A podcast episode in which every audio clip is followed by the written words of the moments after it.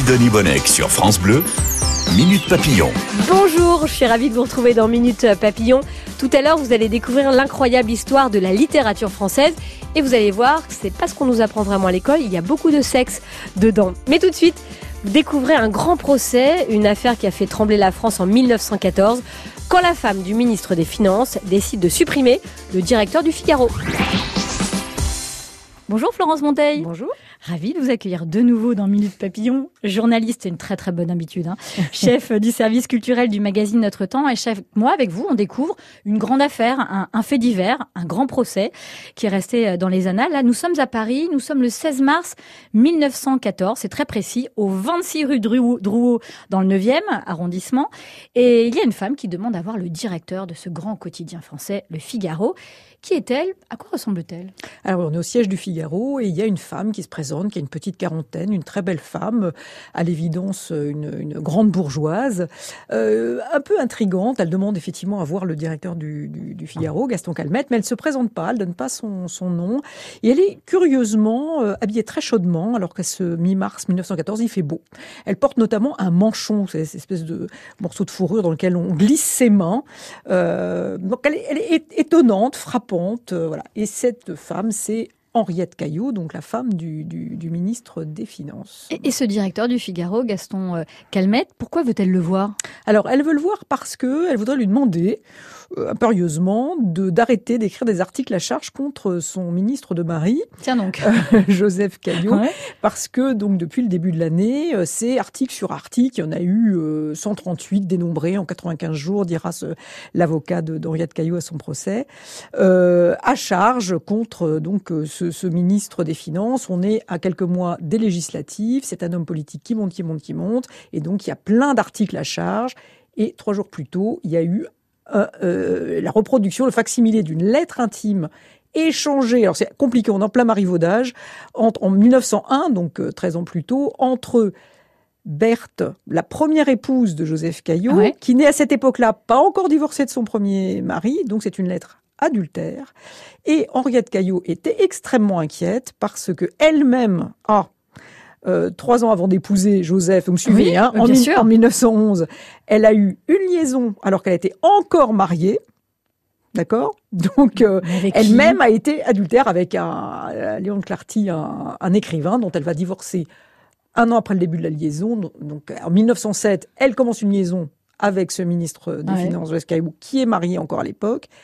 Elle va divorcer un an plus tard. Elle n'épouse son Joseph qu'en 1911. Donc, elle a échangé des courriers fripons avec euh, un homme marié. Elle a très très peur pour sa réputation et la campagne du Figaro prend euh, marque un tournant à ce moment-là. Ça va sur le terrain de la, de la vie privée. Euh, il y a des enjeux politiques pour euh, pour Joseph, hein, euh, qui, qui, qui qui défend un projet de loi sur l'impôt sur le revenu, qui est notre impôt, c'est le père de l'impôt tel qu'on le connaît sur le, le revenu. il a fait des volte-face. Ses courriers révèlent un petit peu ça aussi. Et Mais le Figaro, elle... j'imagine, Figaro plus de droite et, et ah bah clairement. va à l'encontre voilà, de, ce, absolument. Lui, de cet impôt juste entre guillemets. Il est de gauche et, et c'est l'homme du moment qui est en train de prendre du pouvoir et donc elle, elle, veut absolument que ça s'arrête bon, cette campagne. C'est une, une, bombe hein, dans le sens bombarde retardement. Mmh. Cette Henriette mmh. Caillot qui est dans le salon d'attente mmh. du, du, Figaro. Alors qu'est-ce qui se passe? Est-ce qu'elle va rencontrer? Alors quand, quand elle arrive patron. et qu'elle ne se présente pas, on lui dit qu'il n'est pas encore là, qu'on l'attend. Il est 17 heures et donc elle va s'installer dans l'antichambre et elle va l'attendre. Elle va l'attendre pendant une heure. Les mains serrées dans son manchon, elle attend le directeur du, du Figaro. Quand elle le rencontre, enfin, quels sont leurs premiers, leurs premiers mots, le premier échange? Alors, euh, donc, il arrive lui avec un ami, l'écrivain Paul Bourget, euh, et il va découvrir, découvrir ensemble l'identité de cette visiteuse. Comment la femme du ministre des Finances, qu'est-ce qu'elle veut? Et, et Paul Bourget dit quand même à Gaston Calmette, tu devrais pas la recevoir. Euh, elle m'a l'air vraiment quand même bien remontée, ne la reçoit pas. Il dit mais très, très galamment, je, je, je, ne peux pas refuser de recevoir une dame. Il l'introduit dans son bureau et là ça va aller très très vite. Euh, elle lui dit vous savez pourquoi je, je, suis là? Lui toujours un peu désinvolte euh, lui dit mais pas du tout, asseyez-vous. Et là pour toute réponse, elle sort du fameux manchon un revolver, donc elle dissimulait dans son manchon et elle tire six fois sur Gaston Calmette. Deux balles ne vont pas le toucher, mais quatre vont le percuter, et donc il, il s'écroule. Quelles sont les premières euh, réactions de d'Henriette Caillot face à son geste fou Alors, donc, très vite, euh, le, Paul Bourget, le secrétaire entre, et la police va arriver très très vite, et elle, elle va répéter en boucle, euh, c'était la seule façon d'en finir, c'était la seule façon euh, d'en finir. Et quand, la, quand la, elle, est hors sol, elle comprend pas, prend pas la mesure de, de, la gravité de son geste. Quand la police l'emmène, elle dit, ne me touchez pas, je suis la femme du ministre des Finances. Oui, alors, évidemment, on a l'orée d'un grand procès, d'un grand fait divers, parce que la femme du, premier, du ministre des Finances qui tue le patron d'un très grand quotidien euh, français, évidemment. Euh, Joseph Caillot, son mari, euh, il en prend au bras, forcément bah, C'est-à-dire qu'il en prend ombrage, il, il démissionne dès le ah lendemain, parce que là, ça, ça, ça, ça, va quand même, ça fait un, ça fait un peu désordre. Euh, on est en pleine campagne pour les législatives. Il va quand même maintenir sa, sa, sa candidature, et d'ailleurs, il va être réélu député de la Sarthe.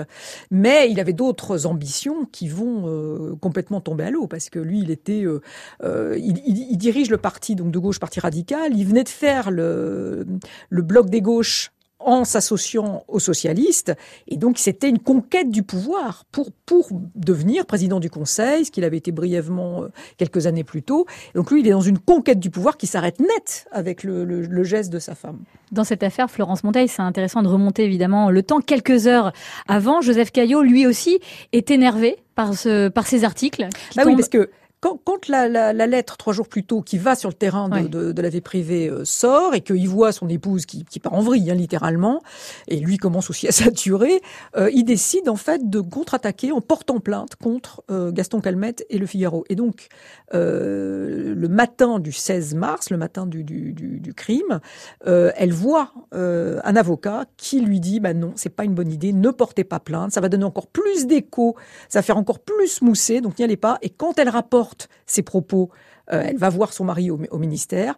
Il, littéralement, il, s'énerve, euh, très phlegmatique, Joseph Caillot, et il dit si c'est comme ça, s'il n'y a rien à faire, je vais les casser la gueule à Calmette. Et Henriette se dit quelle mauvaise idée. Allons plutôt tuer le directeur du Figaro. Minute Papillon, on en apprend tous les jours sur France Bleu. Vous découvrez les coulisses d'une affaire hors norme, l'affaire Caillot à la veille de la Première Guerre mondiale. La femme du ministre des Finances décide d'abattre le directeur du journal Le Figaro car il publiait des articles contre son mari, des articles négatifs, mais elle voulait aussi cacher des secrets d'alcool, vous voyez, des histoires d'infidélité. C'est la journaliste et chef du service culturel du magazine Notre Temps, Florence Monteil, qui consacre un papier à ce fait divers passionnant. Euh, le parcours de Joseph Caillot, c'est intéressant de le raconter aussi. Donc, ce ministre mm. des Finances pour lequel sa femme va tuer euh, pour euh, sauvegarder l'honneur de, de, ce type qui a a priori est destiné à une mm grande carrière. À lui, lui, il est en pleine ascension. Il a 51 ans, ça fait près de 20 ans qu'il est en politique, puisqu'il a 35 ans déjà, il est élu député de la Sarthe. C'est un homme qui commence en politique, il a un parcours un peu parallèle à celui de Jean Jaurès. Il commence en politique plutôt à droite avec les Républicains. Puis au moment de l'affaire Dreyfus, il bascule complètement à gauche, il prend fait et cause euh, pour Dreyfus.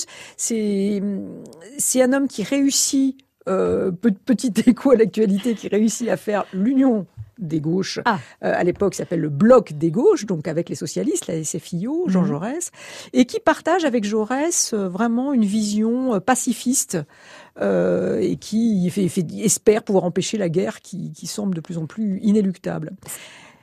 Et ça paraît fou, euh, Florence euh, Monteil, cette femme qui décide d'aller laver l'honneur de son mari euh, avec un revolver. Ce sont des pratiques de l'époque. Un, peu C'était l'époque du duel encore ou pas oh, C'était illégal, mais euh, mais c'est-à-dire que c'est l'honneur de son mari, mais c'est un peu le sien aussi, parce que même si elle était, elle était sous tension avec l'accumulation de ses articles à charge, mais ce qui va complètement la faire basculer dans une espèce de, de folie comme ça meurtrière, c'est cette lettre, c'est le fait que ça va sur le terrain de la vie privée et que du coup elle se sent menacée. Elle se dit, la prochaine lettre, c'est la mienne. C'est une des miennes. Alors évidemment, le procès s'ouvre. C'est le 20 juillet 1914. Et ce procès et cette affaire bouleverse une actualité française et mondiale assez chargée quand même. Oui, on est en plein dans, dans, dans, la montée des, des, des, tensions. Ça, ça chauffe dans les Balkans. Euh, donc le procès s'ouvre le 20 juillet. Le 28 juin, donc trois semaines avant, l'archiduc euh, François Ferdinand, François Ferdinand d'Autriche-Hongrie a été assassiné à Sarajevo. C'est le c'est le coup d'envoi en quelque sorte de, de, cette première guerre mondiale. Euh, le 28 juillet, qui est le jour du verdict, l'Empire austro-hongrois envahit la Serbie. Le 31 août, quelques jours après, c'est la France qui déclare la mobilisation générale. Et entre les deux, le 31 juillet, c'est l'assassinat de Jean Jaurès. Donc on est dans une actualité euh, euh, énorme, très très dramatique, très tendue. Et puis il y a cette espèce de bulle, de faits divers, de procès d'Henriette Caillot qui est hors sol, qui comprend pas aussi comment, d'une certaine façon, elle a fait dévier le cours de l'histoire. Parce que si elle n'avait pas tué euh, Calmette, euh, le, bloc de gauche vainqueur aux législatives, il était très logiquement porté à, devenir le, prochain président du Conseil, l'équivalent de notre Premier ministre, du gouvernement.